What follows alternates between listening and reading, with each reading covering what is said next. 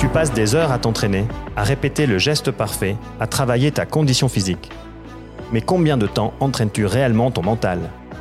Bienvenue dans Mental de champion, le podcast qui t'emmène à la découverte de sportives et sportifs dans leur quête de performance et de bien-être. Ce podcast décode également la préparation mentale au travers d'outils et conseils pratiques. Nouvel épisode de Mental de champion. Aujourd'hui, c'est une championne qu'on reçoit dans ce nouvel épisode. On va prendre de la hauteur et de la vitesse avec Géraldine Fasnart. Salut Géraldine. Salut. Tu vas bien? Ça va bien, merci beaucoup Gaëtan. Top, merci d'avoir accepté l'invitation et bienvenue sur, euh, sur ce podcast. Euh, je vais commencer par t'inviter à te présenter, comme ça tu, tu donnes le ton.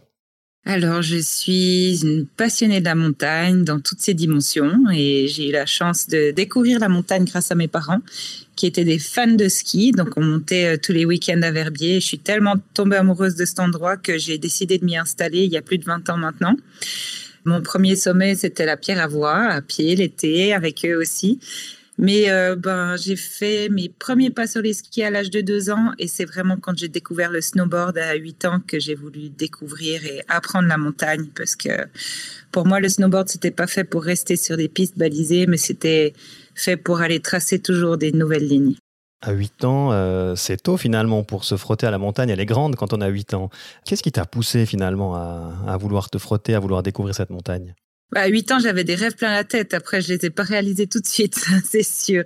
J'ai appris gentiment, mais sûrement, je me suis entourée. Après, c'est vrai que le terrain de jeu de Verbier, la grande chance que j'ai eue, c'est qu'il y a des itinéraires freeride. Donc, assez vite, euh, bah, j'ai goûté aux joies de la poudreuse euh, grâce à ces itinéraires. Et après, j'ai voulu aller un peu plus loin que ces itinéraires et gentiment euh, ben, me documenter, m'équiper, m'informer. Et puis, ben, c'est seulement quand j'étais bien plus grande quand même euh, que, j'ai commencé à, aller sur euh, un peu plus loin que les itinéraires freeride. Et on, arrive à un moment donné à, se poser des questions par rapport au, choix que tu as fait. Tu as dit que tu avais commencé par la Péravoie en, en marchant. Puis pourquoi finalement c'est plutôt le snowboard qui t'a qui t'a qui t'a appelé?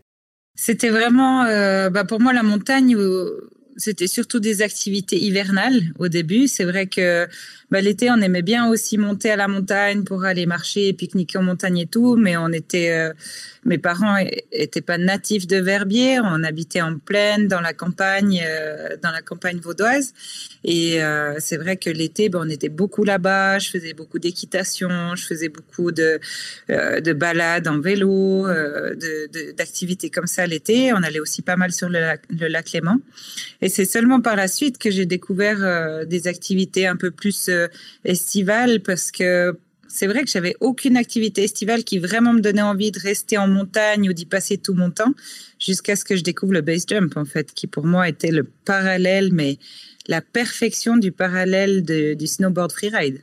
Ok, bah on va y revenir. Euh, je, reste sur cette campagne finalement. Euh, c'est sympa la campagne. Pourquoi la montagne? ouais, bah, la campagne, ça m'a appris bah, les, la vraie valeur des choses, la vraie valeur du travail, la vraie valeur du respect des choses. Euh, quand je sortais de l'école, ben, j'allais euh, nettoyer les box euh, de, du manège euh, où je montais à cheval pour pouvoir avoir des cours. J'allais trier les patates avec les paysans pour avoir des petits sous ou pour de temps en temps pouvoir faire des activités aussi. On allait chercher le lait à la laiterie, enfin, tout des, des choses qui vraiment m'ont appris des vraies valeurs. On avait aussi à l'école des profs qui étaient vraiment top, qui nous ont appris la discipline.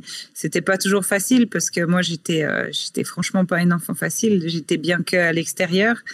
Mais euh, voilà, j'ai eu vraiment des, personnes autour de moi qui ont été bienveillantes et puis qui m'ont, bien forgé, qui m'ont fait comprendre que dans la vie, ben, on n'a rien sans travail.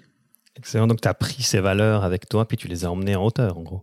Exactement. Bah, grâce à ces bonnes bases, euh, j'ai jamais oublié mes rêves, en fait, qui ont toujours été de, bah, de faire du snowboard le plus possible parce que ben, grâce à mes parents qui avaient un appartement à Verbier, ben, on avait la chance de monter tous les week-ends, toutes les vacances.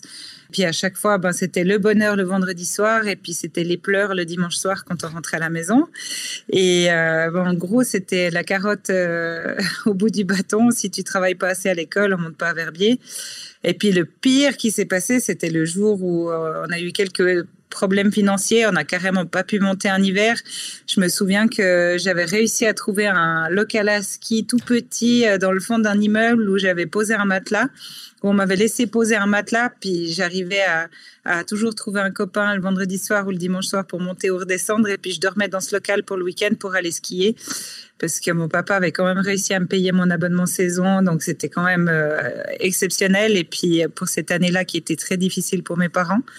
Et je trouvais toujours le moyen d'aller rider, quoi. Je trouvais toujours le moyen de monter un verbier. C'est incroyable, merci en tout cas pour, euh, pour l'anecdote. Donc, euh, effectivement, tu mesurais après le, sens et la chance que tu avais d'être, sur les pistes alors que tu, tu, avais passé la nuit sur ce, sur ce matelas. Est-ce que tu as, à un moment donné, euh, tu t'es dit, bah, maintenant je vais faire de la compétition ou comment ça, comment ça s'est passé pour toi? Bah, Disons que c'est, c'est surtout que je sentais qu'au fond de moi, j'avais cette cet appel de, la montagne, de la neige. Il fallait que j'y sois. Euh, je ne sais pas pourquoi. Après, euh, ben voilà, j'ai la fin euh, de, pour cette neige, ben justifiait les moyens. C'est clair que ben moi j'avais la chance d'avoir un local à ski pour dormir. Quoi, il y a des gens ils ils ont, ils ont même pas la chance d'aller skier le week-end. Moi, j'avais quand même cette chance d'aller skier le week-end et puis, et puis que je dorme sur un matelas au fond d'un local à ski ou, dans un lit bien confortable, je, je m'en foutais complètement. Je voulais juste rider, quoi. Et du coup, euh, bah, cette passion a commencé à grandir, grandir, grandir. Et puis euh, après, c'est parti sur une blague où un jour mes copains ils m'ont dit ouais, pourquoi tu fais pas euh, Il y a une compétition là au snowpark ce week-end et tout ça. Puis j'ai dit ouais, moi pas tellement envie de faire des compétitions. Quoi. J'ai jamais été vraiment compétitrice. Euh, enfin, oui et non. J'aime bien gagner, mais j'ai jamais été euh, trop la première à dire allez, on fait une compétition. Donc euh, j'ai dit non, moi ça m'intéresse pas. Finalement, une copine s'était inscrite. Après, j'ai dit bon, bah je m'inscris avec toi, comme ça on fait les deux. Puis j'ai gagné. Puis après, il y en a une autre. J'ai regagné. Enfin bref, mes copains ils ont commencé à me dire mais pourquoi t'en fais pas plus? Et puis un jour, J'étais euh, comme tous les, les matins. Mes copains faisaient tellement la fête le soir qu'ils ne se levaient pas, donc on avait toujours rendez-vous à 1h de l'après-midi aux ruinettes pour faire l'après-midi ensemble. On chépait des kickers et puis on s'amusait en fin d'après-midi. Et puis moi, j'étais toujours toute seule le matin tôt, euh, aller rider le Montfort et tout, parce que de toute façon, j'avais pas de sous pour aller euh, boire des bières à gauche à droite, donc j'allais tôt au lit. Mais surtout, je me levais tôt le matin, c'était le plus important pour moi, c'était de rider. Et euh, je remonte. À l'époque, il y avait des, des, arbalètes sur le mhm. glacier du Montfort. Et puis, il y avait un, un pipe, il y avait un petit deux, trois sauts, etc. Puis, je m'amusais là. Et il y a un, un, un, gars qui remonte sur les arbalètes avec moi, puis qui me dit oh, Je t'ai regardé rider, t'es toute seule. Puis je dis Oui, oui, je suis toute seule, mais mes copains, ils arrivent cet après-midi et tout.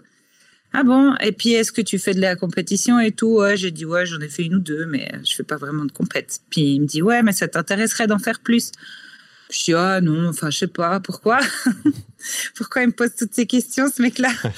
Et puis là, il me dit, écoute, je vais importer une nouvelle euh, marque de snowboard en Suisse, et puis je cherche des athlètes, et puis tu m'intéresses. Et si tu étais d'accord de continuer à faire des compétitions, ben, on pourrait discuter. En tout cas, moi, je te fournirais tout le matériel que, que tu as besoin pour faire du snowboard. J'étais là, ouh, pensez-moi. je suis en plein rêve. Et comme ça, du jour au lendemain, ben, on m'a offert des snowboards, offert des boots, des fixes, des habits, des lunettes. Et j'étais là, mais je vis en plein rêve. Quoi. Ça a commencé comme ça. Ok. Et, et euh, bah c'est un petit peu finalement euh, une espèce de, signe du destin parce que tu aurais pu euh, très bien ne pas aller rider le matin, attendre tes copains l'après-midi, puis tu n'aurais peut-être pas rencontré cette brave personne. tu avais quel âge à cette époque? Ben, j'avais tout juste 14 euh, ans quand je l'ai rencontré. Et puis, c'est ça, c'est souvent ce que je dis à mes, à mes jeunes freeriders ou à mes potes quand euh, des fois ils baissent les bras ou ils sont euh, malheureux à cause de quelque chose qui fonctionne pas. Ben, quand il y a quelque chose qui fonctionne pas, il y a autre chose qui vient derrière. Et puis, ben, je pense que des fois, il faut bousculer les choses. C'est clair que si on sort pas de chez soi, on va rencontrer personne. Tandis que si on sort de chez soi, on fait des choses on rencontre des gens, notre destin peut complètement changer. Et grâce à ce mec-là, qui s'appelait d'ailleurs Sébastien, parce que j'ai eu plein de Sébastien dans ma vie qui ont chamboulé ma vie. Et ce Sébastien euh, me dit, écoute, euh, est-ce que tu es d'accord de continuer à faire des compètes? Je dis euh, oui, mais bon, moi j'ai 14 ans, j'ai pas de voiture, puis j'ai deux parents entrepreneurs, ils ont autre chose à faire que de me balader dans toute la Suisse pour aller faire des compètes ou autre. Et puis j'ai pas les moyens de me payer des hôtels, des inscriptions. Enfin, voilà, j'ai passé tous mes sous, tous mes petits sous que, que j'ai fait dans l'équipement que j'ai. Voilà. Il m'a dit non, non, non, mais moi je te véhicule, je te paye les hôtels, je te paye les inscriptions aux copettes, etc. Puis là, ça a commencé où en gros, euh, il allait avec moi partout. Et euh, il m'accompagnait et moi je gagnais tout ce qu'on, tous les entrants qu'on allait. Donc ça, ça a commencé comme ça jusqu'au jour où, au fur et à mesure des années, bah, j'ai été invitée pour participer à l'extrême de Verbier pour la première fois. Ouais, ça c'est un peu le Graal en fait finalement dans, dans ta discipline. Clairement, c'est le Graal dans, dans, ma discipline. Je pense que tout freerider rêve de participer à l'extrême de Verbier. De rentrer au World Tour, c'est une chose, mais le Bec des Rosses, c'est le Bec des Rosses. C'est la plus belle phase du World Tour, c'est la plus intense, c'est la plus technique, c'est la plus raide, c'est la plus difficile. Donc, c'était clair euh, depuis l'âge de 15 ans. Donc, le premier extrême a eu lieu en 96. Et moi, j'avais tout juste 15 ans et je vois tout d'un coup, pour la première fois, les meilleurs riders du monde que j'avais en poster dans ma chambre qui descendaient le bec des Rosses, euh, là où j'ai tout appris à Verbier, quoi. Et je me suis dit, mais moi, c'est ça que je veux faire, quoi. C'est, je veux aussi un jour avoir le niveau de descendre avec les meilleurs du monde sur le bec des Rosses. Et donc, euh, j'ai tout fait pour m'entraîner. Donc, à 15 ans, j'ai fait le bec des roses pour la première fois avec euh, mon meilleur pote Xavier Rosset, puis un autre copain. Xavier Rosset, avec qui on s'est jamais quitté. Et puis, on a fait plein de compètes ensemble. Euh, on a fait même l'extrême ensemble. Enfin, on a fait plein de choses ensemble avec Xav. ça, c'est des amis de, de vie, quoi. On a partagé tellement de choses pendant mille ans. On est encore proches maintenant. Enfin, c'est j'ai beaucoup de chance aussi d'avoir été accompagnée toute ma vie par des gens exceptionnels. L'importance de l'entourage. Ouais, l'entourage est vraiment important. Je pense aussi la confiance. Il y a beaucoup de gens qui me disent ouais, les sports que tu fais sont tellement dangereux. Ton entourage, comment euh, ils prennent ça, tes parents, nanana. Mais sans la confiance de mes parents et le support de mes parents et de mes, de mes proches, jamais j'aurais pu atteindre ce niveau. Ah, bien sûr, donc ça c'est fondamental et c'est un joli message que tu passes notamment aux jeunes athlètes, c'est de, bien s'entourer. Aujourd'hui, on a, on a vraiment des, cellules hein, qui s'organisent autour des athlètes avec la partie médicale, mentale, physique, euh, nutritionnelle. Donc euh, ça fait du sens euh, d'un point de vue technique, mais il y a aussi l'environnement proche qui, qui, va être familial et qui va être des relations amicales qui sont hyper importantes pour l'équilibre l'équipe des athlètes. Et je pense que toi, tu es le bon exemple. Oui, et puis c'est vrai que ben, des fois, c'est pas facile, euh, surtout les relations humaines. Après, ben, il y a l'amour qui rentre là-dedans. Nous, des fois, on a des objectifs en tant qu'athlète qui sont vraiment euh, importants. Et puis, c'est vrai que des fois, nos conjoints peuvent difficilement comprendre ou des fois on a la chance de tomber justement sur des gens qui le comprennent ou des amis qui le comprennent. C'est clair que les amis ils sont tristes quand on vient pas faire la fête avec eux et tout, mais nous on a des objectifs quoi.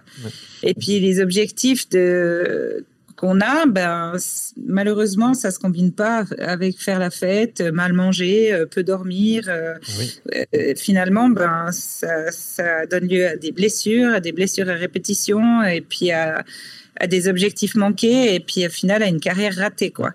Et c'est triste parce que moi j'ai vu des copains qui malheureusement ont raté des carrières à cause de ça ou à cause de, de relations pour faire plaisir à l'autre, ils sont empêchés de et puis oui, ben malheureusement j'ai dû faire des choix. Des fois, je suis partie avec mon baluchon de chez mon copain en disant bah euh, je me casse parce que j'ai choisi la montagne et puis euh, et puis tu peux pas comprendre. Et mais c'est comme ça. et je pense que quand on a des objectifs, ils doivent vraiment, on doit jamais les perdre de vue. Et on doit réussir à régulièrement faire la balance de qu'est-ce qui est le plus important pour nous et où est-ce que ça pourra nous amener par la suite. C'est surtout ça. C'est quand des fois j'ai des grosses, j'ai eu des, des, grosses décisions à prendre, j'essayais de me dire où est-ce que ça va m'amener. J'essayais de me projeter en fait. Ouais, c'est une question de vision en fait, et puis euh, un petit peu de rêve aussi finalement. C'est de, de s'accrocher à son rêve et d'en être fier, et puis de, et puis de poursuivre la, la quête de ce rêve. Donc euh, on met les choses en place pour, pour y arriver. Qu'est-ce qu'on va faire demain qui va nous permettre d'atteindre notre rêve à, à terme? C'est un petit peu ça finalement le message. Exactement. Et, c'est vraiment important de régulièrement se poser les bonnes questions parce que on, doit, on doit pas perdre la, la passion, l'énergie, vraiment ce, euh, ces, étoiles dans les yeux qui nous amèneront jusqu'au bout, quoi. Savoir pourquoi on le fait. Et, toi, donc tu parles de fixation d'objectifs. Euh, bah, à 15 ans, euh, tu as fait la phase que tu voulais faire, dont tu rêvais. Tu as, tu as raidé avec les plus grands de, ce monde qui étaient affichés dans ta chambre. Qu'est-ce qu'il y avait après finalement? Comment tu as pu avancer? Non, non, à 15 ans, j'ai raidé le bec pour la première fois. Mais j'étais encore loin de faire le bec des rosses avec les meilleurs du monde. Je l'ai fait seulement à 21 ans. J'ai, euh, parce que bah, à l'époque, on n'était pas sélectionné pour faire le bec avant 21 ans. Et puis d'ailleurs, cette année-là, bah, j'étais la plus jeune. Donc, euh, j'ai commencé à devoir parler à des journalistes. Enfin, voilà, c'était trop, enfin, une nouvelle vie un petit peu, euh, parler à des journalistes de ce que je ressens quand je vais rider une montagne. Enfin, c'était un peu, c'était une, ouais, c'était un peu une découverte, un peu abstrait. Je me disais, oulala. Et puis, euh, le plus important, c'est essayer de pas, pas, pas perdre son, son objectif, pas perdre son énergie là-dessus, etc. Mais j'ai eu une super journaliste, justement, qui m'a accompagnée, qui est devenue une amie, qui a travaillé pendant des années pour le matin dimanche. Et, euh, et justement, euh, c'était super drôle parce que j'étais encore, parce que par la suite, j'ai fait un apprentissage de commerce à l'aéroport de Genève. Parce que j'ai bah, à l'époque, le, le, côté professionnel dans snowboard freeride, ça n'existait pas vraiment. Hein. Il y avait euh, en, slalom des, des, des, pros en snowboard, il y avait en, en freestyle, ça commençait un peu, mais en freeride, ça n'existait absolument pas. Et donc, euh, bah, mes parents, ils étaient les deux entrepreneurs. Ils m'ont dit c'est bien d'avoir une passion, ma chérie, c'est bien de faire du sport, mais il faut un travail, quoi. Donc du coup, euh, j'avais décidé de pas faire des études, mais de faire un apprentissage parce que j'avais besoin aussi de sous pour euh, faire du snowboard. Donc, euh, et puis en plus, j'avais trouvé, un, grâce à ma maman, un super apprentissage coffret suissaire à l'aéroport de Genève parce que moi j'aimais tellement les avions. Mon rêve c'était d'être aussi pilote d'avion. J'avais essayé euh, de rentrer dans l'armée en me disant, bah, au moins, euh, si je fais l'armée, ça me permet de faire du sport, ça me permet peut-être de faire euh, ma licence de pilote gratos. Pourquoi pas? J'ai pas été acceptée parce que j'ai fait ma demande malheureusement un an trop tard. Mais j'ai décidé de me présenter pour la sélection d'apprenti chez Suissair et j'ai été sélectionnée. J'ai réussi les examens d'entrée. J'ai commencé mon apprentissage là-bas parce qu'ils en prenaient que 6 sur, je crois, il y avait 150 candidatures, quoi, quelque chose comme ça. Et euh, trois ans d'apprentissage chez Suissair, euh, c'était assez exceptionnel, hein, parce que tous les quatre à six mois, on changeait de service à l'aéroport de Genève. Donc, on passait du service de presse au service comptable, au service passager, au service. Euh, on faisait check-in, gate, on faisait le fret, on faisait le tax-free shop, on faisait litige bagage, on faisait vraiment tout, en fait. On voyait tout ce qui se passait dans l'aéroport. Et c'était tellement intéressant qu'en gros, on s'embêtait jamais. Et après, ben, on avait euh, un carnet d'adresses qui était assez exceptionnel parce qu'on avait travaillé partout. Et donc, le but de Suissair, c'était qu'on reste par la suite. Donc, ils nous envoyaient à l'étranger perfectionner l'allemand et l'anglais. Puis, quand on, rentrait, ils nous offraient une place. Et donc, j'ai fait ça. Et euh, en plus, j'ai perfectionné l'espagnol encore. Et en arrivant, ils me demandent de retourner travailler au service passager. Puis j'ai dit, ben moi, service passager, c'est bon, j'ai fait le tour. Moi, j'ai pas envie de contact avec les passagers. Ils me fatiguent. Moi, je veux être avec les avions, quoi. Puis ils m'ont dit, non, non, non, euh, les avions, euh, c'est encore trop compliqué, tu es encore trop jeune. J'avais tout juste 21 ans. Et puis ils m'ont bien expliqué, ils m'ont dit ben gérer une équipe autour d'un avion, ça demande quand même un peu de bouteille et puis normalement c'est quand même des postes qu'on donne à des à des hommes parce que euh, gérer des équipes de chargeurs, de gérer des équipes, euh, en gros, de, gros bourrins autour d'un avion. Euh, une petite nana de 21 ans, c'est compliqué quand même. Puis je dis, bon, ben, laissez-moi au moins faire les examens d'entrée et puis on verra après. Puis ils m'ont dit, reviens déjà au service passager, refamiliarise-toi avec le système, les entrées, etc. Puis si ça se passe bien, dans six mois, on en discute. Donc je fais mes six mois toc, toc, toc, je retourne voir mon chef. J'ai fait six mois, tout va bien, j'ai bien compris comment ça marche le système. Et je sais qu'il y a un examen d'entrée pour, le, pour faire l'autre contrôleur. Moi, je veux faire l'autre contrôleur, donc laissez-moi au moins faire l'examen d'entrée. Et donc, euh, je pense qu'il en avait marre de m'entendre. Donc, il m'a laissé faire l'examen d'entrée. J'ai réussi.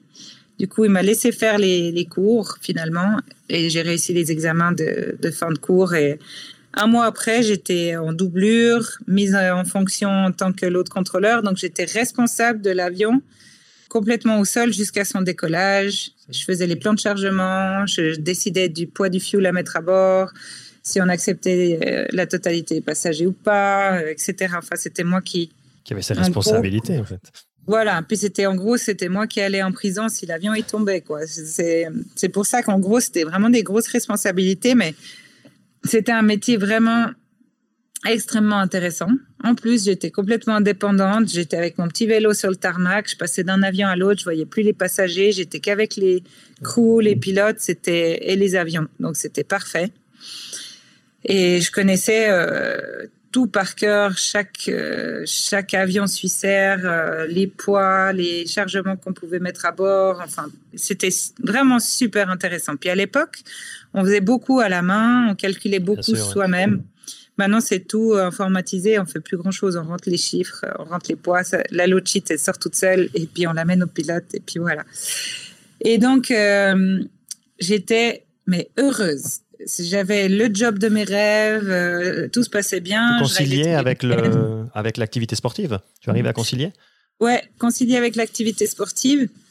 Et puis là, tout d'un coup, en octobre 2021, euh, bah, je reçois un coup de téléphone de Nicolas Elwood qui me dit, euh, qui est l'organisateur de l'extrême, et il me dit, j'ai entendu parler de toi, euh, je suis en train d'organiser euh, l'extrême pour mars 2022, 2002, pardon.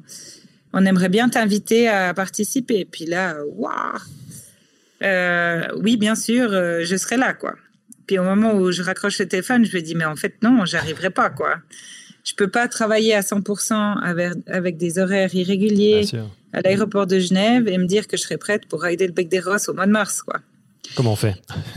Euh, Voilà, donc j'ai été voir mon chef et puis j'ai dit euh, j'ai un truc, est-ce que je peux prendre toutes mes vacances en un bloc euh, et, avec un peu de congés non payés de janvier à fin mars, quoi.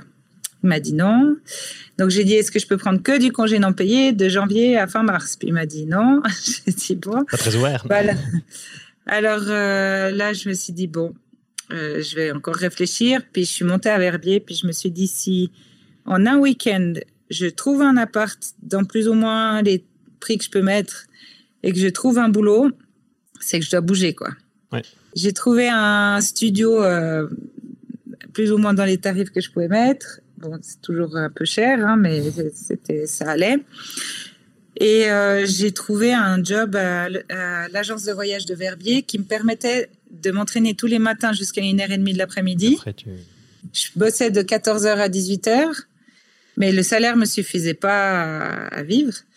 Et donc, euh, j'ai été me présenter dans un resto pour, euh, pour bosser de 6h30 le soir à minuit. Et puis, euh, donc, c'était l'ancienne pergola de Verbier. À l'époque, c'était les, mêmes directrices. Et elle me demande, t'as déjà travaillé dans le service? Puis ma grand-mère a fait du service toute sa vie. Elle a fait toutes les foires et tout ça, ma tante aussi. Donc c'est dans le sang de la famille. Donc j'ai dit oui, oui, bien sûr, j'ai fait beaucoup de services. Tu les avais vus à l'œuvre, ta grand-mère et ta tante. exact. Et du coup, euh, elle, me, elle me prend, elle me fait confiance. Puis le premier soir, elle a bien vu que j'avais jamais fait ça de ma vie. quoi. J'étais une catastrophe. Perdu. Et elle, elle me ramasse, quoi. Genre, euh, t'as jamais fait ça de ta vie? Pourquoi tu m'as. Je dis oui, oui, je suis désolée je t'ai menti parce que. J'en ai besoin. J'ai pas le choix, quoi. Sans ce boulot, euh, je m'en sors pas et je ferai tout pour être meilleure. Je suis désolée, je suis prête à apprendre tout ce que tu veux, mais j'ai besoin de ce boulot, quoi. Puis elle m'a dit bon, ok, je te garde. Et puis après, ça s'est super bien passé. Et euh, cette année-là, du coup, bah, donc j'ai quitté Suissair en décembre 2001. J'ai groundé mon avion parce que de toute façon, Suissair est mort en décembre 2001. Hein, euh, voilà. Et euh, bah, j'ai commencé à bosser à Verbier euh, fin décembre. Et puis, j'ai gagné toutes les compétitions auxquelles je m'étais inscrite jusqu'à l'extrême pour me préparer pour l'extrême. Et première participation, mars 2002, je gagne en plus l'extrême. Donc là, c'était un peu la folie, quoi. Et là, je termine l'extrême, j'étais sur mon nuage, et puis je me dis, waouh, c'est trop beau. Mais bon, voilà, le rêve s'arrête là. Je retourne, je vais retourner bosser dans un vrai boulot, quoi, parce que je peux pas continuer ma vie de manouche comme ça, à courir après, euh, m'entraîner le matin, bosser un peu l'après-midi, bosser ailleurs le soir. Enfin, c'est bon, quoi. J'ai besoin d'un vrai salaire, d'un boulot aussi qui me fasse vibrer, parce que c'est bon, j'ai besoin aussi de quelque chose qui me fasse travailler la tête. Et puis, Et puis là, euh, je reçois ma première demande de contrat euh, par, euh, par mon tout premier sponsor Swatch à l'époque. Puis je dis non, mais j'ai j'ai pas compris là. Puis ils m'ont dit mais tu veux pas. Enfin, nous, on aimerait que tu continues à faire l'extrême l'année prochaine, que tu continues à faire des compètes, puis que tu représentes notre marque et tout. Puis je dis oui, c'est gentil, mais mais là, j'ai plus une thune. En plus, cette année-là, le manager de notre team qu'on avait avec Xavier Rosset et d'autres riders, il s'était barré avec notre, argent devait ah. qu'il avait récolté d'une partie de nos sponsors qui nous a jamais versé. Donc, euh, je me suis retrouvée euh, vraiment dans la misère à la fin de la saison. Enfin, tous, on s'est un peu retrouvés dans la misère. Et j'ai dit non, mais là, il faut que je retrouve un, vrai travail avec un vrai salaire. Euh, Une stabilité. voilà. Puis là, ils m'ont dit non, mais en fait, nous, on veut te payer pour faire du snowboard. Puis je dis, ah ben en fait non, j'avais pas compris. Ça existe, ça, tiens. et puis ma carrière a commencé comme ça, quoi. Excellent, c'est un, beau récit en fait. Finalement, tu as aussi eu le courage à un moment donné de prendre tes responsabilités et de poursuivre, comme on l'a dit avant, ton objectif et tes rêves. Donc, euh, chapeau. On n'a rien sans rien dans la vie, je pense. Voilà. C'est évident. Et ensuite, tout s'enchaîne, donc tu vis de ton sport en fait. Ben, tout s'enchaîne. Je me suis dit, bon, ben voilà, ça c'est une vie un peu euh, de rêve, ça va pas durer toute ma vie. Donc je me suis dit, allez, je me donne une année, puis on verra l'année prochaine. Et puis, ben, du coup, je regagne l'extrême. Euh, toutes les autres compètes, j'ai gagné aussi. Je fais quelques petits shootings à gauche, à droite. Tout se passe super bien. Du coup, je resigne pour continuer, etc. Et puis, au final, j'ai fait huit ans sur euh, l'extrême de Verbier. Après, il y a eu le Freeride World Tour. Puis au total, ben, j'ai comptabilisé 11 victoires sur le Freeride World Tour, sur les différentes étapes du Freeride World Tour, et 3 victoires à l'extrême de Verbier. Bravo. Dans ces 8 années, voilà. Excellent, excellent, bravo. Et puis, euh, qu'est-ce qui se passe après, en fait, finalement? Tu, tu poursuis, euh, on a parlé base jump avant, comment ça s'enchaîne tout ça? C'est quoi la suite bah, le, base jump, j'ai commencé en fait assez tôt. Déjà, quand je travaillais à l'aéroport de Genève, en fait, ma chef euh, directe, euh, ma service manager, elle faisait du parachutisme. Et puis, ça faisait pas mal de temps que je disais, ah, j'ai, parce qu'à l'époque, au tout début du, de l'extrême, il y avait euh, ben, Jérôme Ruby, Dédé Rem, ces gars-là qui faisaient l'extrême, et ils faisaient euh, du base jump. J'ai dit, ah, c'est trop, ça a l'air trop cool ce truc, j'aimerais trop commencer. Et puis tout le monde disait, ouais, mais tu peux pas faire du base jump sans faire du parachutisme avant et tout. Puis j'ai dit, ouais, mais le parachutisme, ça coûte extrêmement cher. Donc je me suis dit, ben, c'est pas encore la priorité. Quoi. Là, la priorité, c'est quand même le snowboard. Et donc, euh, j'ai euh, un jour ma chef qui me dit euh, Écoute, viens faire un saut en tandem avec nous. parce que son copain, il était vidéoman, tandem et tout. Et, et, après, comme ça, au moins, t'essayes. Puis je dis Ouais, mais bon, moi, si j'essaye ça, je pense que. Ça va être dur à, décrocher.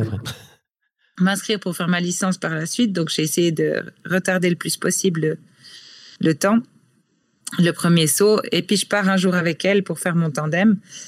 Et puis forcément, ben, à peine j'atterris, euh, j'ai tout de suite été m'inscrire pour passer ma licence la semaine qui a suivi, quoi. Et puis euh, en plus, le, responsable du site, euh, Titou, c'était c'était un dieu dans le ciel. Il était mais fabuleux à voir voler quoi. Il m'a tellement fait rêver que j'ai dit ben moi je veux voler comme lui quoi. Donc avant de voler comme lui, il va me falloir beaucoup de sauts. Donc avant de voler comme lui, je ferai pas du base jump parce qu'il faut vraiment être fort euh, dans le ciel avant de faire du base jump. Donc je n'avais pas vraiment mis d'objectif pour sauter ma première falaise. Donc ça c'était en 98. J'avais tout juste 18 ans. Et puis l'avantage, vu que je bossais à l'aéroport de Genève, j'avais commencé mes horaires irréguliers. Donc euh, quand je commençais à 5 heures du matin, je terminais à 13 heures, donc j'allais sauter toute l'après-midi. Génial. Puis quand euh, je commençais à 14 heures pour finir à minuit, ben, j'allais sauter toute la matinée. Donc je combinais bien mes journées. Excellent. Et euh, je sautais, je sautais le plus possible. Et pour gagner un peu plus de sous, pour pouvoir sauter plus, je pliais les parachutes des autres. Et puis j'enchaînais un maximum de sauts. Et comme ça, ça me réduisait les coûts de mes sauts. Et puis, euh, parce qu'avec un salaire d'apprenti, on va pas super loin, en fait. Bien sûr, Surtout que j'avais déjà pris mon appartement. J'ai quitté euh, mes parents, j'avais 16 ans. Parce que vu que je devais bosser à l'aéroport de Genève, euh, c'était difficile à voyager tous les jours depuis Polier-le-Grand jusqu'à l'aéroport de Genève. Donc, j'ai pas eu le choix. À contre-coeur, j'ai dû quitter la maison. Mais mes parents ont toujours été super présents et tout ça. Mais euh, c'est vrai que financièrement, j'ai dû assez vite me débrouiller. Donc, ils m'ont aidé au début pas mal pour les assurances et tout. Mais après, mes loyers, mes dépenses pour, la, pour mon appart, c'était.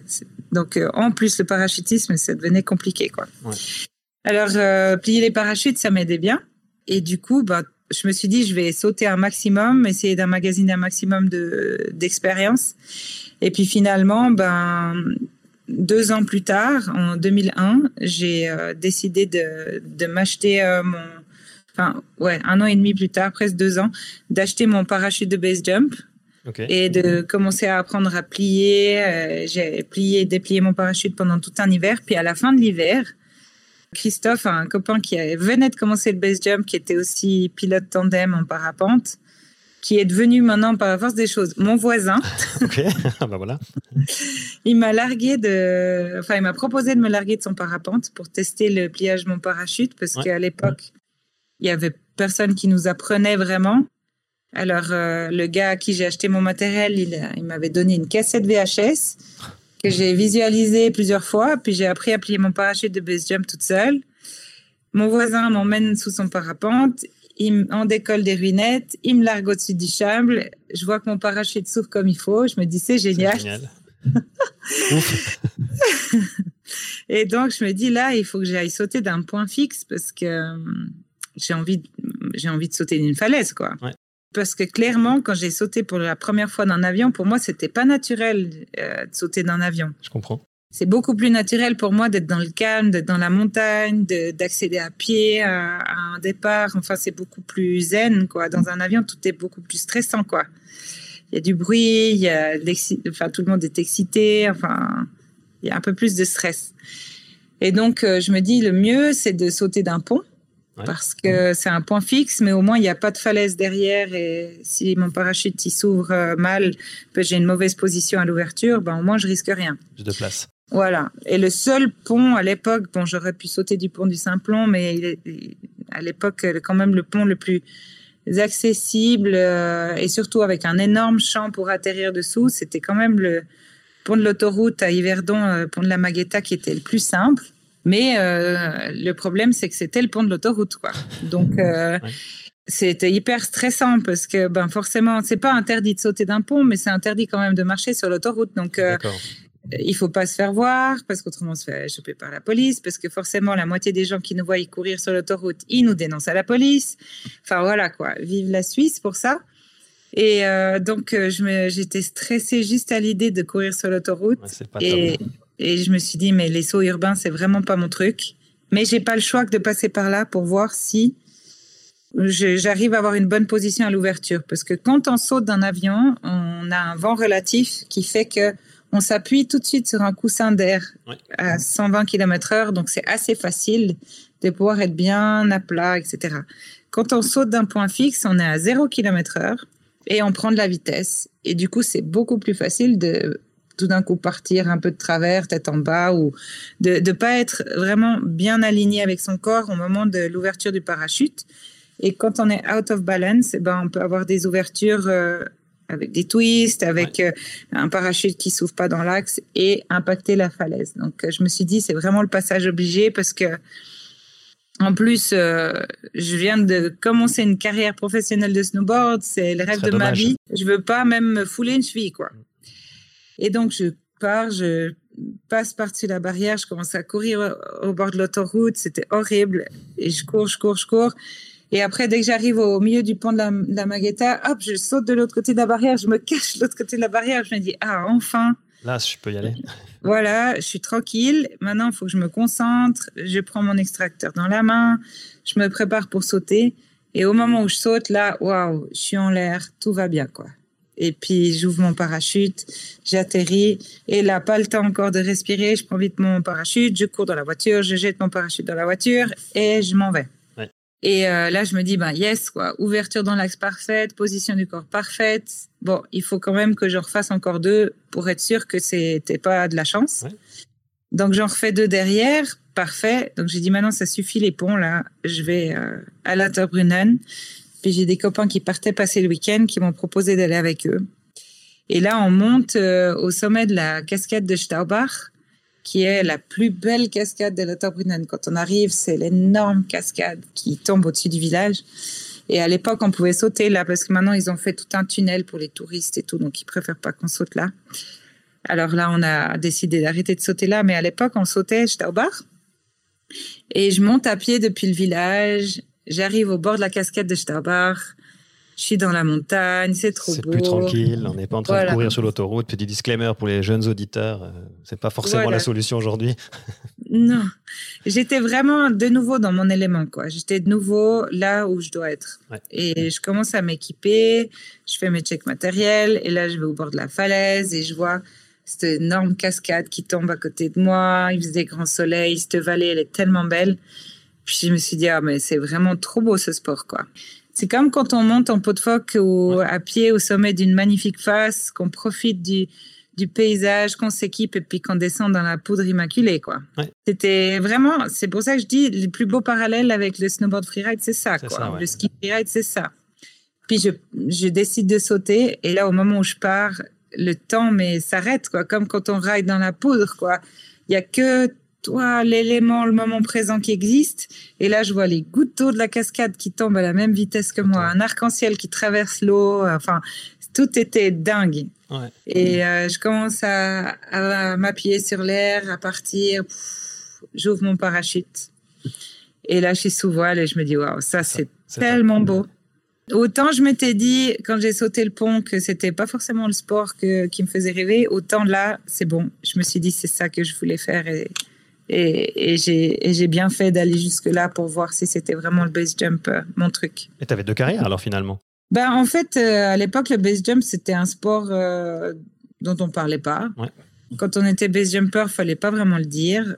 sur les drop zones, d'ailleurs, quand mon instructeur il a su que je voulais faire du base jump, m'a dit en tout cas, faut pas en parler ici.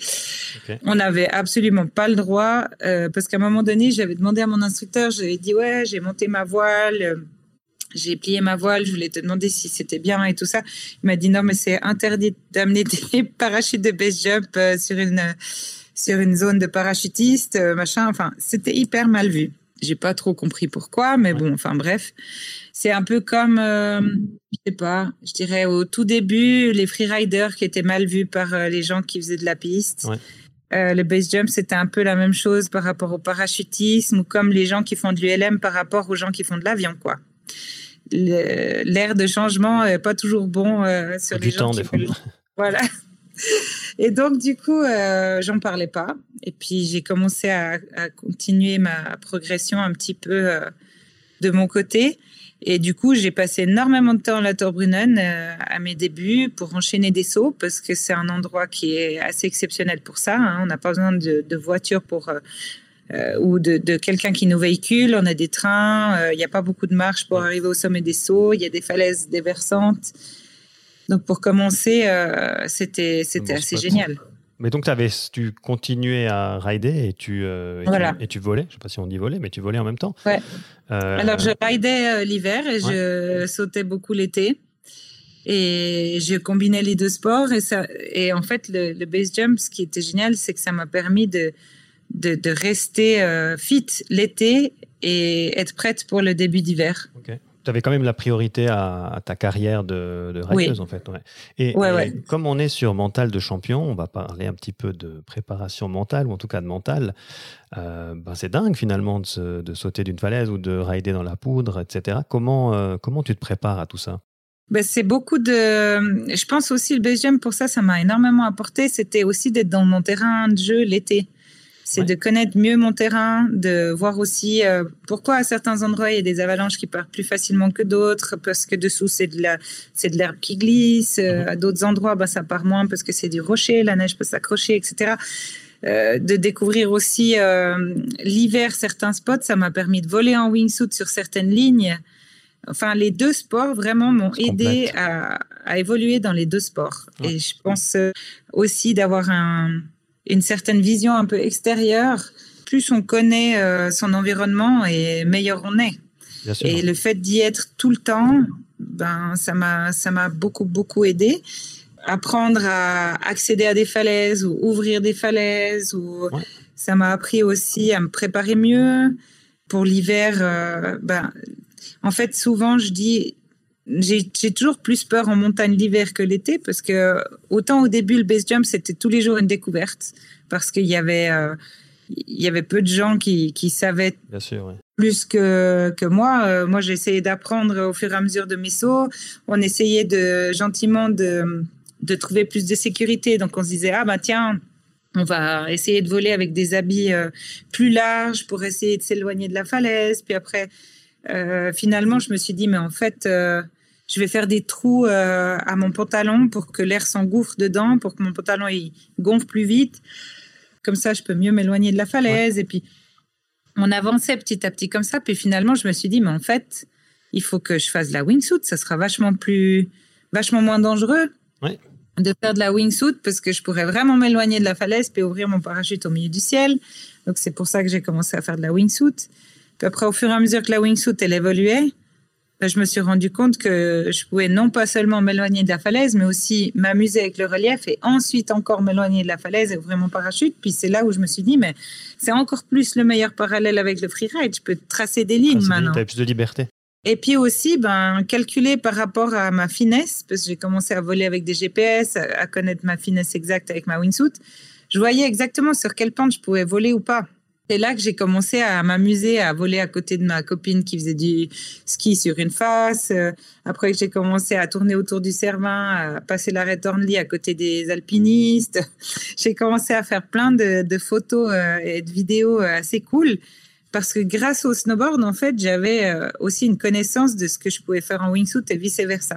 Et les deux disciplines m'ont énormément aidé pour ça. Et si je reviens sur l'aspect euh, ben, mental, comment on se prépare à sauter? Comment on se prépare à une compétition au Bec des Roses? Comment comment as abordé tout ça et quelle était ton expérience par rapport à, cet aspect-là mental?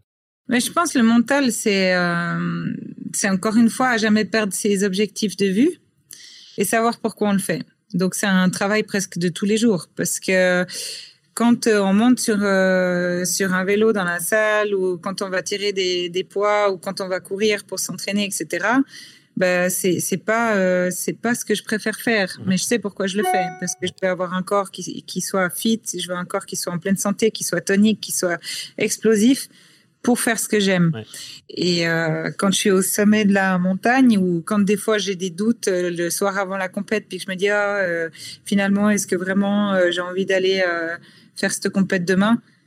Mais si ça fait euh, six mois, un an que, que je suis euh, en train de m'entraîner pour, euh, pour cet objectif-là, puis que maintenant je flanche, mais alors à quoi ça sert d'avoir passé toutes les heures sur mon vélo ou dans cette salle, quoi? Et je pense que c'est vraiment un travail de, de, tous les jours, de jamais perdre ses objectifs, d'être vraiment motivé pour ses objectifs, puis quand tout d'un coup on a des doutes, essayer de de les effacer en essayant de comprendre pourquoi on a ces doutes. Et puis je pense le parallèle avec le, la wingsuit ou avec le base jump, en tout cas, m'a toujours donné envie d'aller en montagne pour euh, voler ou pour rider, d'avoir deux disciplines. Ça m'a permis aussi d'avoir une discipline comme le base jump où c'était ma discipline récréative. Et puis, ben, le snowboard, c'était ma discipline compète. Et donc, du coup, d'avoir une discipline récréative, ben, j'allais quand même en montagne, mais pas pour avoir un dossard ou qu'on me dise euh, c'est dans une minute à toi ou, ou euh, j'avais aucun compte à rendre à personne. Comment on gère la fameuse ben, dans une minute c'est à toi, tu as un dossard sur le as un dossard mm. sur le sur le dos, c'est là comment tu gères en fait cette cette partie compète au niveau mental? Ben disons que le plus important c'est aussi d'être bien préparé avant d'être mhm. d'être à cette minute. C'est le soir avant quand on a resserré ses, ses fixes, quand on a checké tout son matos, quand on a euh, tout préparé son, matériel pour être là-haut, euh, essayer de réussir à comprendre aussi est-ce que pour moi c'est mieux de, de monter vite au sommet le plus vite possible et puis d'être là-haut euh, pendant trois heures à me les cahier pour être prête pour pas que ça me stresse quand on me dit que c'est dans cinq minutes à moi. Non, pour moi, c'était important de justement pas me stresser de monter. Donc, je montais souvent deux heures avant. Comme ça, je m'arrêtais pendant la montée. Je regardais la neige. Je regardais potentiellement les autres descentes, mais depuis les autres descentes, mais depuis l'arête, parce que je voulais voir un petit peu euh, ma ligne aussi dans une configuration un peu différente. Potentiellement réadapter ma ligne si je voyais que la neige était pas top. Et puis, quand j'arrivais en haut, ben, j'avais plus de questions sur ma ligne. J'avais vraiment tout défini. Je savais exactement où je voulais aller. Donc, il faut trouver son mode de fonctionnement idéal pour que, au moment où on arrive au sommet, il n'y a plus de questions. Je sais exactement où est-ce que je vais passer. Toutes mes affaires. Euh, ben voilà, maintenant je peux me poser un petit moment dans mon coin et puis je viens euh, dans la porte de départ quand on m'appelle. Ok, donc c'est de la préparation méticuleuse. Est-ce que, tu, est que tu visualisais aussi ta, ta, ligne en fait, une fois que tu étais euh, dans l'air de départ? En fait, tu prenais un petit moment pour, euh, pour te remémorer ta ligne, voir où tu passais de manière, de manière imaginaire. Est-ce que tu le faisais aussi? Oui, oui, ça je le faisais beaucoup. Je le faisais vraiment beaucoup à partir du moment où j'arrivais au sommet. Euh, je re-regardais la photo de ma ligne, je re-regardais exactement ma ligne, quel est le rocher? Ah oui, il y a une Winlip dessus, la Winlip elle est pile là. Ok, ben alors euh, je dois passer à gauche de ce rocher ou à droite de celui-là. Je vais poser pile ici, etc. Et je refaisais toute ma ligne. L'avantage du bec des roses, par exemple, c'est que la face elle est tellement raide qu'on voit vraiment tout. Il y a des fois des faces qui sont beaucoup plus compliquées. Euh, moins les faces elles sont raides, plus elles sont bumpy, et moins on voit tout toute la ligne jusqu'en bas. Donc, euh, on essaye de vraiment trouver euh, le euh, rocher de, départ, et plus ou moins où elle va partir après. Mais après, on découvre la ligne pendant qu'on la ride, quoi. Il y a une part d'inconnu. Il y a une part d'inconnu à un moment donné sur certaines faces qui sont pas trop raides. C'est pour ça que j'aime bien le bec des roses. J'aime bien les faces qui sont raides. Puis après, ben, toute la préparation qu'on a fait pendant l'hiver va faire qu'on va être bien aussi là-haut. Donc, quand on se prépare pour une face comme le bec des roses, ben, il faut rider des phases comme le bec des roses pendant toute la saison. Quoi. Il faut être prêt. Quand on arrive là-haut, ben, on est comme à la maison, on sait qu'on est prêt, on sait qu'on n'a pas peur de descendre cette face. Ouais. Donc on voit qu'il y a quand même le, sens du, détail, le sens de la préparation, couplé à, des objectifs clairement établis pour maintenir cette, euh, motivation euh, euh, élevée et pour pouvoir avancer. Et maintenant, mentalement, quand on est au sommet d'une falaise et qu'on se jette dans le vide, c'est quoi le mhm. parallèle? Ben, C'est plus ou moins la même chose. On se prépare pour ce moment-là. On sait qu'on est prêt pour le faire parce que ben, au tout début, ben, c'est clair, j'avais plus ou moins 300 sauts de parachutisme. J'ai commencé à faire du base jump, j'ai fait trois sauts de pont, j'ai commencé à faire des sauts de falaise. Ben, c'était le début, j'étais un petit oiseau, mais j'ai jamais arrêté de faire du parachutisme. J'ai toujours continué à... Et c'est, pour moi, c'était logique parce que on n'est pas un bon snowboarder ou un bon skieur si on se pas rider sur des pistes avec de la neige pourrie, dans des bosses, dans de la neige trafolée. On sera jamais bon au sommet du Bec des Roses si on si on sait pas rider ce genre de neige. Et donc euh, le base jump, je l'ai pris exactement la même chose. Je me suis dit même si je fais du base jump en gros, si je ride dans la poudre, eh ben, je dois quand même sauter d'un avion parce que c'est depuis un avion que je vais vraiment m'entraîner et que je vais pouvoir tester des positions un peu euh, bizarres pour être sûr que je saurais m'en sortir quand je fais du base jump. En base jump, ben, tout doit bien se passer parce qu'on n'a pas le temps de régler vraiment des problèmes. Et si on doit régler des problèmes, on doit savoir tout de suite quoi faire. Et c'est comme ça qu'en fait, à chaque fois que j'ai eu des petits soucis à gérer en base jump, j'ai toujours eu les idées claires. Ça s'est toujours bien passé. Et euh, pourtant, à l'époque, on avait encore quelques petits couacs au niveau du matériel. Donc, des fois, euh, il fallait être réactif. Et puis, euh, bah, aujourd'hui, ben, je pense que ce qui m'a sauvé la vie au moment où j'ai dû prendre des décisions, bah, c'était vraiment cette expérience, ce recul que j'ai eu et toujours continuer à m'entraîner depuis un avion pour vraiment comprendre un maximum de choses et gérer les choses rapidement en base jump. Oui, c'est de la préparation en fait, de nouveau comme dans, comme dans le, du côté du freeride. On enchaîne un petit peu par la, par la suite de ta carrière. Comment ça, se, comment ça évolue? À un moment donné Est-ce que tu lèves le pied? Est-ce que tu décides de, de faire les choses différemment? Ben, c'est clair qu'après avoir gagné euh, l'extrême trois fois, euh, déjà une fois, je me suis dit j'arrête, euh, j'avais fait ce que, enfin, j'avais rempli mon objectif, mhm. quoi. Puis après, c'est clair que quand on nous propose de vivre de sa passion, ben, j'avais pas envie de dire non, donc j'ai continué. Après, après 8 ans et 11 victoires et trois fois l'extrême de Verbier, je me suis dit bon, ben là c'est bon, quoi. J'ai, j'ai fait le tour. Et euh, j'avais envie de voir aussi autre chose. Quand on a tout le temps un dossard sur le dos, au final, euh, on va un peu tout le temps faire les mêmes faces. C'est super, on est invité euh, dans des endroits magnifiques et tout. Mais au final, on arrivait, on donnait une montagne, on raidait une ligne et puis on rentrait. Quoi. On faisait la fête, puis on rentrait. Et moi, et moi j'avais envie aussi de d'aller rider des nouvelles faces. J'avais des, des, montagnes qui me faisaient rêver pas forcément euh, hyper loin, même dans, dans, les Alpes ou même à la maison. Souvent, on partait quand les conditions étaient super bonnes à la maison, alors euh, c'était dur de partir, et puis on arrivait des fois dans des endroits où les conditions étaient pourries. On rentrait, les conditions étaient pourries, étaient bien où on était avant. Enfin, et je me disais, moi, j'ai envie d'être. Enfin, j'ai choisi de vivre à Verbier, c'est parce que pour moi, c'est le plus bel endroit du monde, donc j'ai aussi envie d'être là pour profiter de cet endroit. Et j'ai décidé d'arrêter la compète. Et je me suis dit, maintenant, je veux faire des projets. Et un des tout premiers projets que j'ai voulu réaliser, c'était euh, la haute route des Pentraides. Donc, j'ai fait la haute route en partant de Chamonix à Zermatt, en ridant un maximum de Pentraides de Chamonix jusqu'à Zermatt.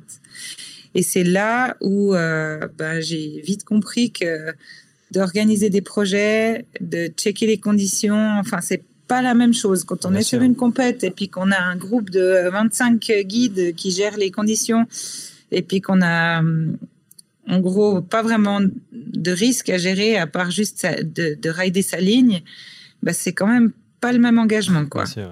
Et là, euh, de commencer au sommet de l'aiguille verte, partir euh, de tracer dans le Wimper, et puis après enchaîner avec les courtes, après on a enchaîné avec l'aiguille d'Argentière, couloir Barbet, l'aiguille de la Maune. Euh, pour les quatre premiers jours, ben c'est un autre engagement. Quoi. Il y a aussi l'aspect euh, financier, l'aspect organisationnel. Euh, tu as une équipe autour de toi, j'imagine, qu'il faut gérer. Donc, euh, ça change bah. Il y a tout ça. Trouver les budgets, mais là, j'ai eu de la chance, mes partenaires m'ont suivi dans mes choix. Mais c'est surtout l'engagement en haute montagne. C'est clairement pas le même engagement que quand on fait du freeride et puis qu'on a 25 guides qui checkent la montagne. Quoi. Et là, je me suis dit, waouh, c'est ouais, quand même vachement intense. J'ai eu de la chance, j'ai été aussi quand même bien accompagnée. Et puis c'est là où euh, bah, j'ai terminé par la face du, du Cervin. Euh, et puis qu'on avait ouvert la face sud du Weisshorn avec euh, Samuel Antomaten. Et quand je montais la face est du Cervin, quand je suis arrivée au plus haut point pour descendre la face est en snowboard, c'est là que j'ai regardé le nez du Cervin. Puis je me suis dit, waouh! Là, on était en 2009. C'était le 13 mai 2009 quand j'ai raidé la face euh, est du Cervin. Et puis je vois euh, le nez du Cervin au-dessus de moi. Puis je me dis, mais en fait, le nez du Cervin, il est vachement plus grand que ce que je pensais. Et puis il n'est pas complètement vertical, il est même déversant au sommet. On dirait qu'il y a un plongeoir, quoi. Ah, il y a des choses qui sont allumées chez toi. et puis du coup, j'ai commencé un petit peu à, triper là-dessus. Puis je me suis dit, mais en fait, peut-être euh, qu'il y a un départ possible depuis le sommet du Cervin. Mais en 2009, on commençait à avoir des wingsuits un peu plus performantes qui nous permettaient de, de partir un peu mieux, mais on était quand même loin d'imaginer sauter euh, d'un promontoire aussi petit. Puis je me suis dit, ouais, bon, bah, peut-être que ça se passera avec la prochaine génération, quoi.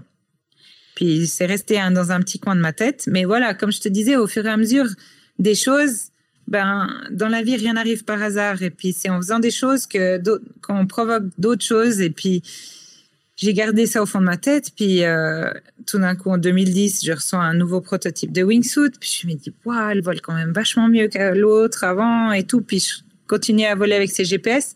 Puis j'avais un copain qui tripait sur euh, l'évolution de la wingsuit, puis il me dit, il m'envoie un logiciel, puis il me dit, essaye ce logiciel, download tes points GPS là-dessus, regarde, maintenant je peux mesurer à chaque seconde euh, ta finesse de vol et tout. Puis je commence à regarder, puis je me dis, ah ouais, euh, ces wingsuits, elles sont quand même vachement mieux qu'avant. Il y a de la technologie qui s'invite. Voilà, et au fur et à mesure, je commençais à me dire, ouais, mais maintenant on a des finesses plus de 1, parce que quand j'ai commencé la wingsuit il y a 20 ans, on pouvait chuter d'un mètre, on avançait d'un mètre, donc on volait sur une pente de 45 degrés.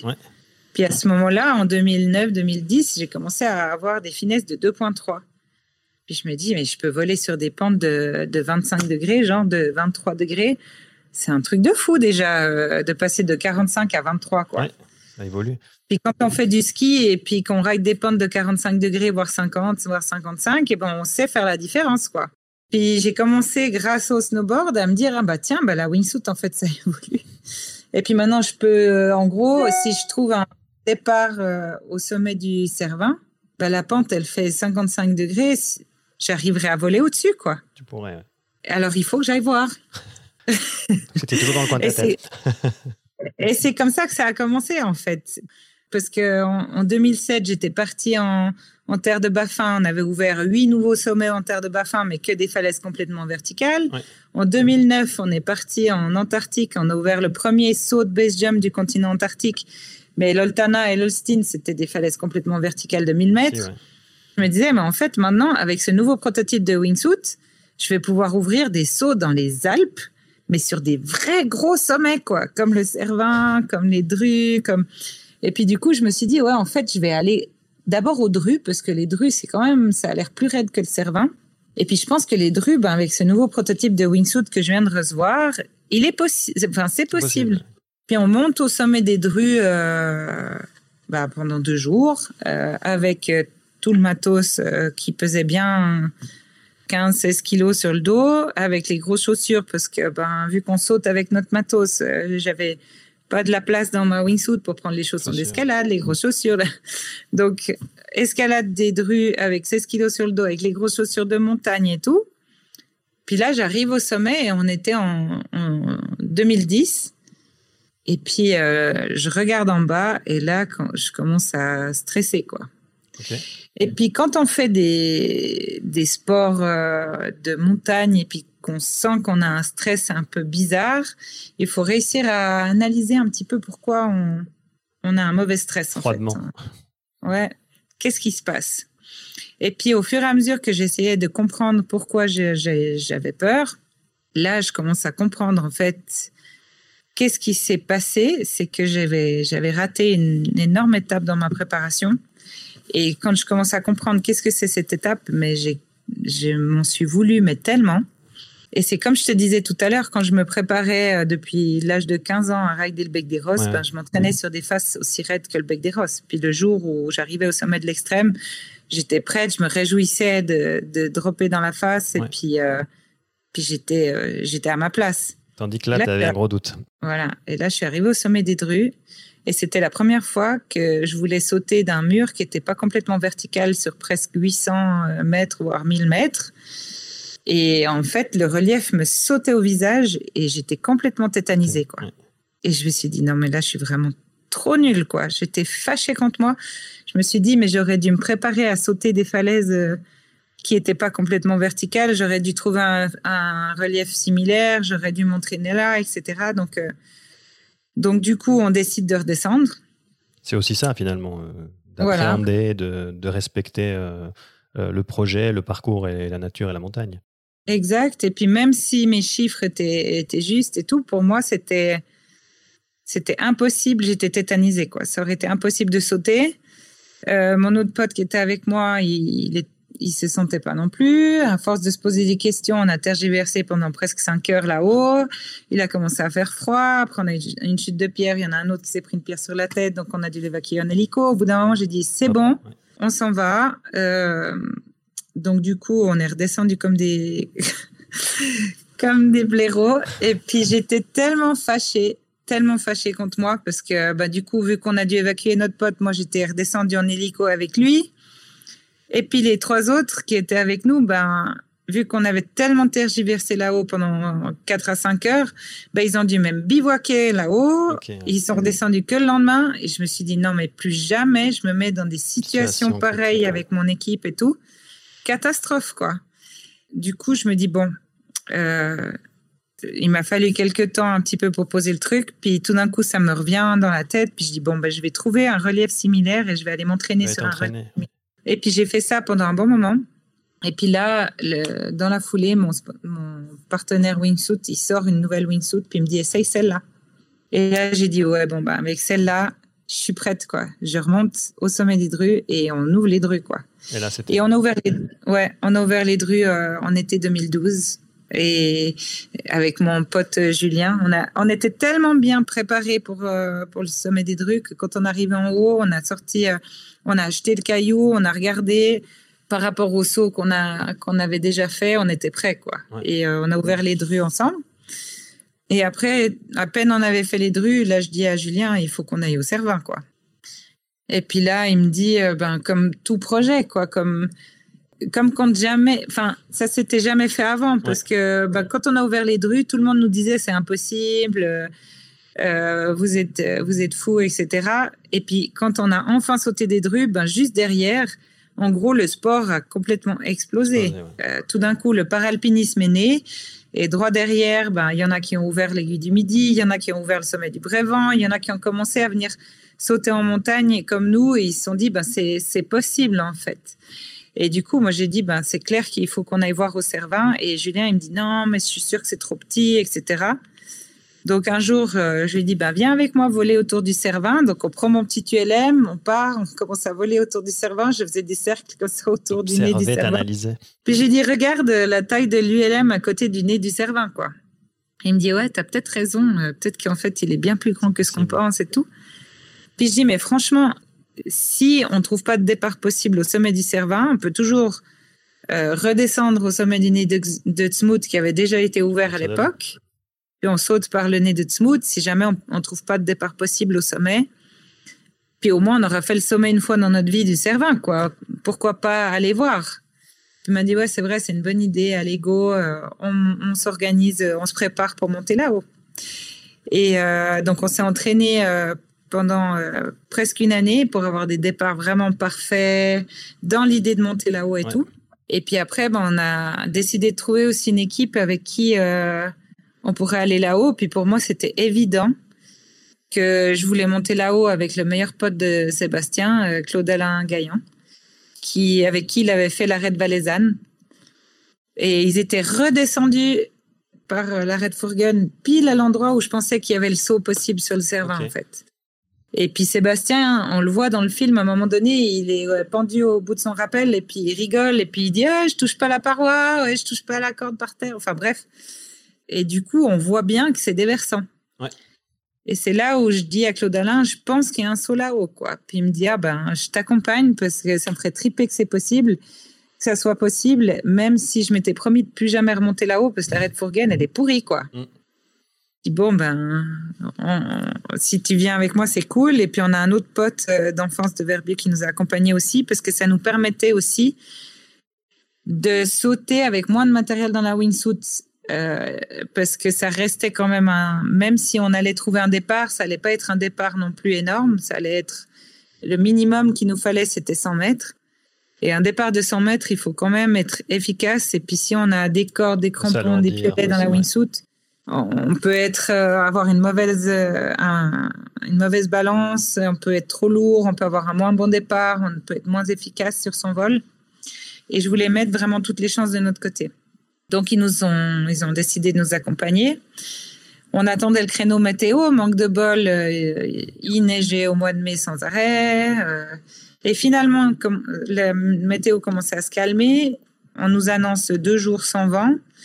Par contre, il y avait encore pas mal de neige sur l'arête, euh, pour monter.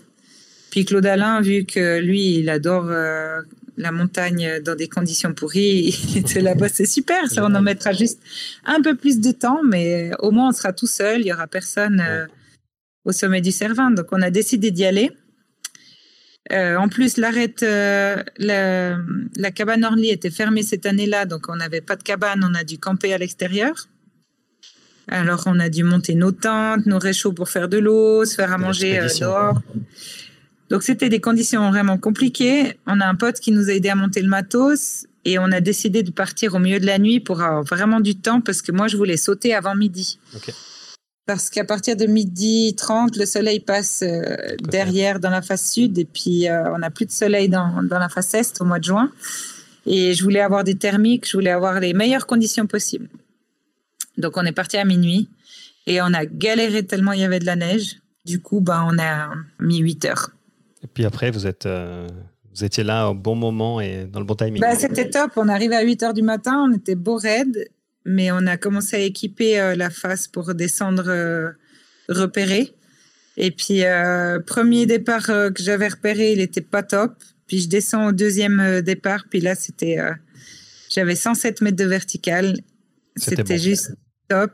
Et puis on a ouvert le Cervin, c'était un peu comme un hold-up. C'était c'était presque trop simple par rapport aux Dru, parce qu'on était tellement bien préparés que. Encore une fois, l'importance de, la préparation, puis il n'y a pas grand-chose qui est, qui est laissé au hasard. Euh, merci pour ce partage, c'est passionnant. Euh, et je pense que tu pourrais t'étendre sur tout ce qui a été ouvert par la suite ou, avant, avec le même souci du détail. Moi, j'aurais encore deux questions pour toi. La première, c'est ben, finalement, avant de sauter, avant de te lancer, il y a quoi dans ta tête? Qu'est-ce qui se passe à ce moment-là? On prie, on, check toutes les, toutes les métriques, comment ça marche?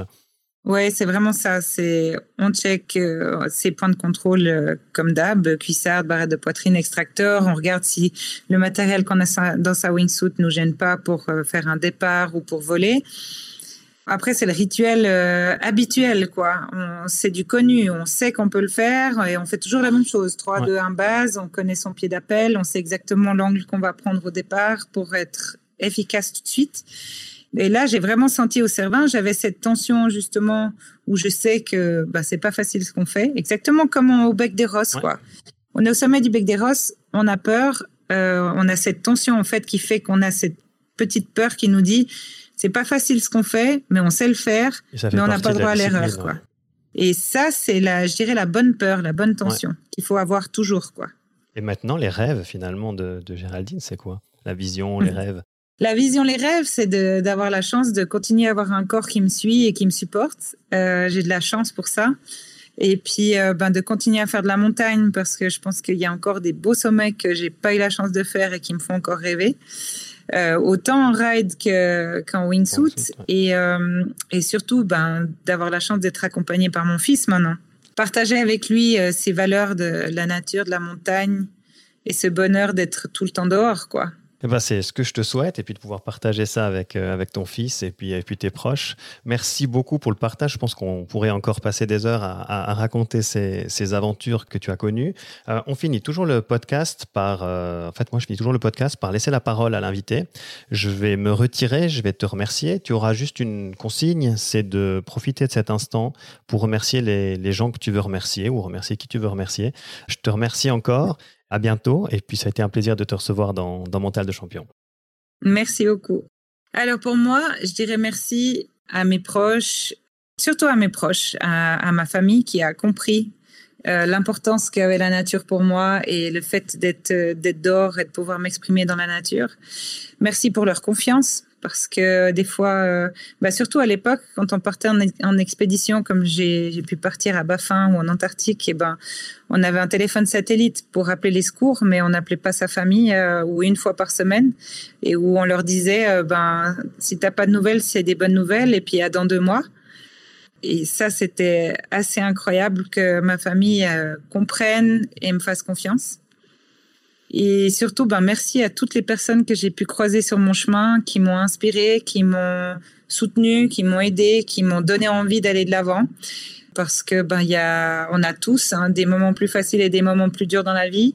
Mais le fait d'avoir une passion euh, aussi exceptionnelle que la montagne m'a toujours tiré vers l'avant. Et il y a eu quand même des gros personnages incroyables dans ma vie qui ont fait que j'ai trouvé euh, aussi encore plus de force d'aller de l'avant grâce à eux. Cet épisode a été écrit et mené par Gaëtan Constantin. Il a été produit par Studio 82. N'hésite pas à t'abonner, commenter, partager et noter ce podcast sur Apple Podcasts, Spotify, Deezer et toutes les plateformes d'écoute. Merci et à bientôt sur Mental de Champion.